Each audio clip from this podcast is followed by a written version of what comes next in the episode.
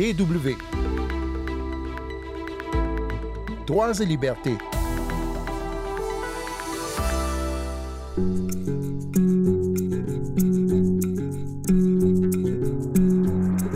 Décoloniser le féminisme, c'est ce que préconisent plusieurs femmes, notamment dans le nord de l'Afrique.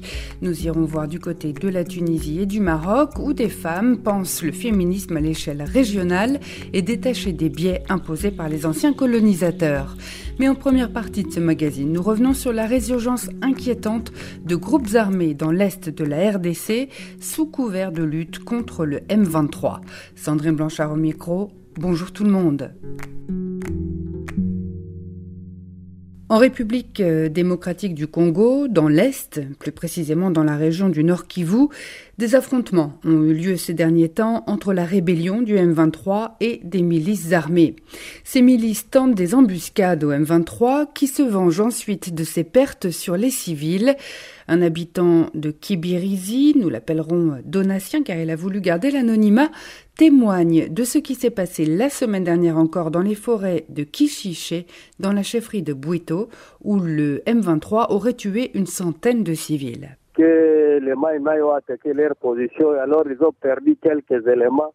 Alors suite à colère, ils sont venus massacrer la population à. Des jeunes se regroupent et fondent de nouveaux groupes ou rejoignent des mouvements armés déjà existants pour chasser le M23 du territoire par patriotisme, disent-ils, car ils considèrent, et c'est aussi ce que leur dit le gouvernement congolais, que le M23 est le bras armé du Rwanda en RDC, une façon pour Kigali de faire main basse sur les gisements de minerais précieux de la région. Chantal Faïda, activiste sociale à Goma, revient sur les mouvements armés actifs dans sa région. Il y a des groupes armés locaux et des groupes armés étrangers.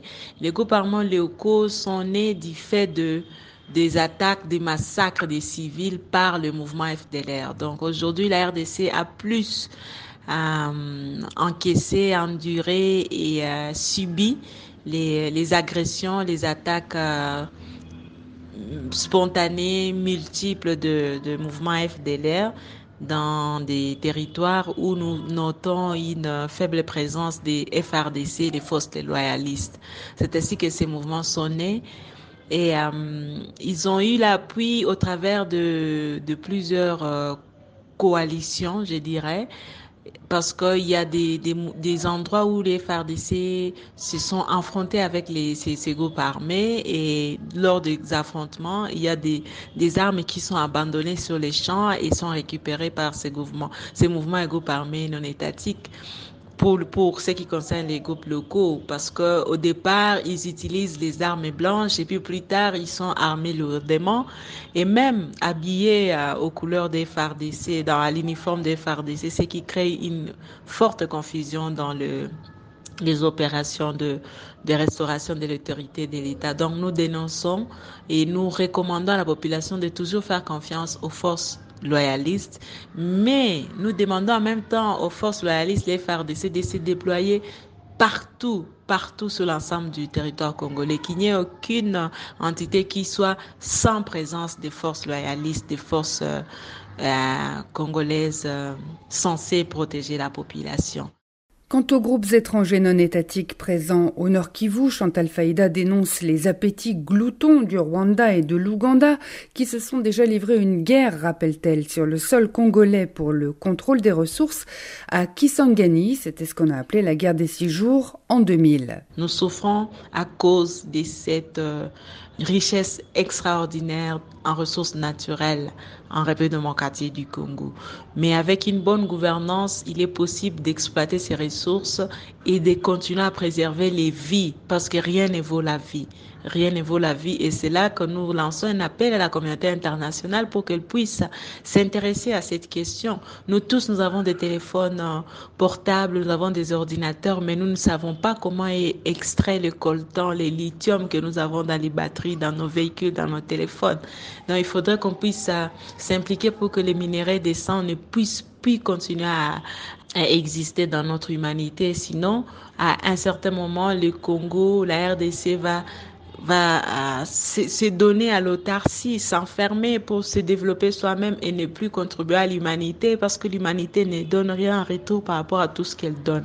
L'analyste Onesfor Sematumba de l'International Crisis Group à Goma s'inquiète du réarmement progressif des groupes armés dans l'est de la RDC, des groupes armés qui profitent à la fois de l'absence de l'armée loyaliste des FARDC et du prétexte populaire de la lutte contre le M23 pour reprendre les armes.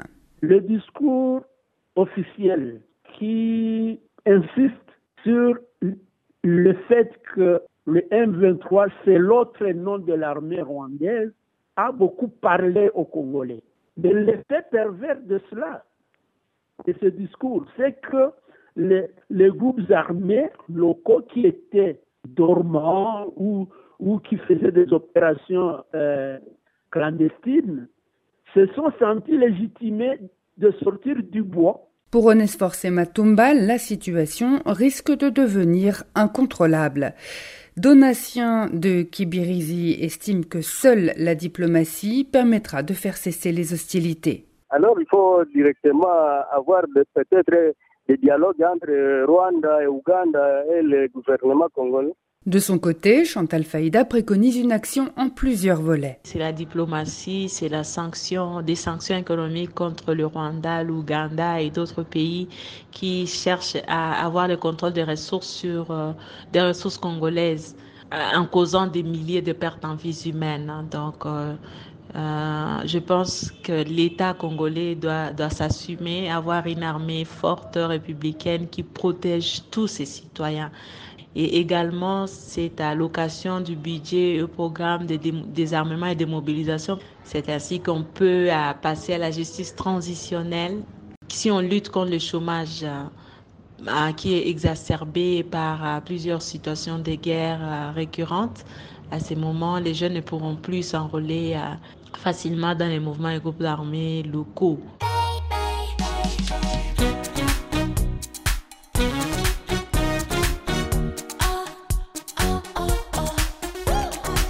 Toujours Droits et Libertés sur les ondes de la Deutsche Welle. Soumaya Mestiri est tunisienne, elle a 46 ans et est philosophe, enseignante à l'université de Tunis. Elle propose de décoloniser le féminisme et l'explique même dans un ouvrage. Il n'y a pas un mode de vie euh, qui pourrait être qualifié euh, d'universel, ce n'est pas vrai. Donc ce mode d'être se prétend universaliste, mais il est en réalité profondément euh, particulariste. Il correspond, pour utiliser un, vocabulaire typiquement décolonial, a une certaine vision euh, impériale. Il est donc occidentalo-centré. Selon Soumaya Mestiri, il faut que les Africains, et notamment les Tunisiens, parviennent à se penser sans recourir aux schémas qui leur ont été inculqués par les colonisateurs. Elle s'agace certains débats qui ont lieu en Europe. Elle ne comprend pas, par exemple, la polémique autour du burkini en France ou du foulard. Pourquoi s'offusquer quand il est porté par une femme musulmane dans l'espace public, mais pas quand c'est un agent d'entretien qui se couvre les cheveux? Soumaya Mestiri estime que les femmes maghrébines sont souvent méprisées et qu'il faut que ça change. En Tunisie, les femmes ont les mêmes droits que les hommes sur le papier depuis les années 1950. La Constitution leur permet par exemple d'avorter légalement. La polygamie aussi est abolie. La nouvelle Constitution tunisienne fait office de modèle dans le monde arabe. Elle prévoit la parité des sexes sur les listes électorales ou encore un quota de 30% de femmes à l'Assemblée.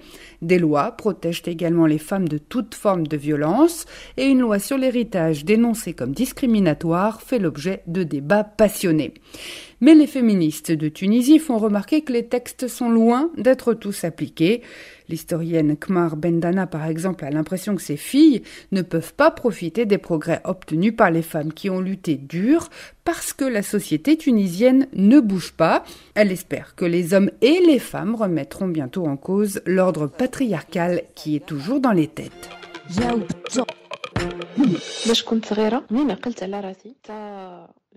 Même combat pour les femmes du Maroc, où un nouveau média féministe a vu le jour cette année qui clame des slogans en faveur de l'égalité.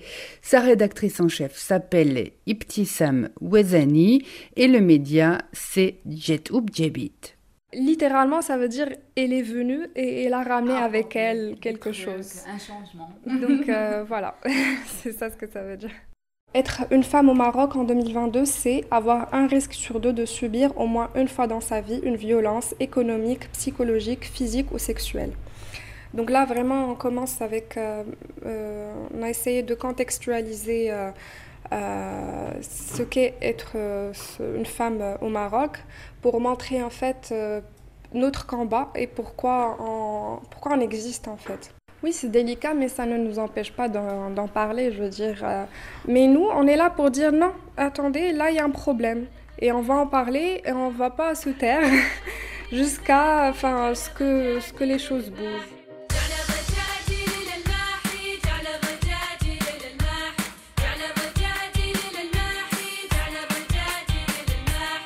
C'est la fin de ce magazine. Merci à Dounia Sadaki pour les sons du Maghreb et à Donatien de Kibirizi, à Chantal Faïda et Onesfor Sematumba de l'ICG, tous les deux à Goma.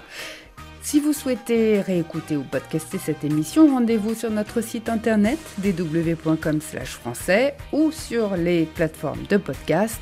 Rendez-vous la semaine prochaine et d'ici là, ne lâchez rien.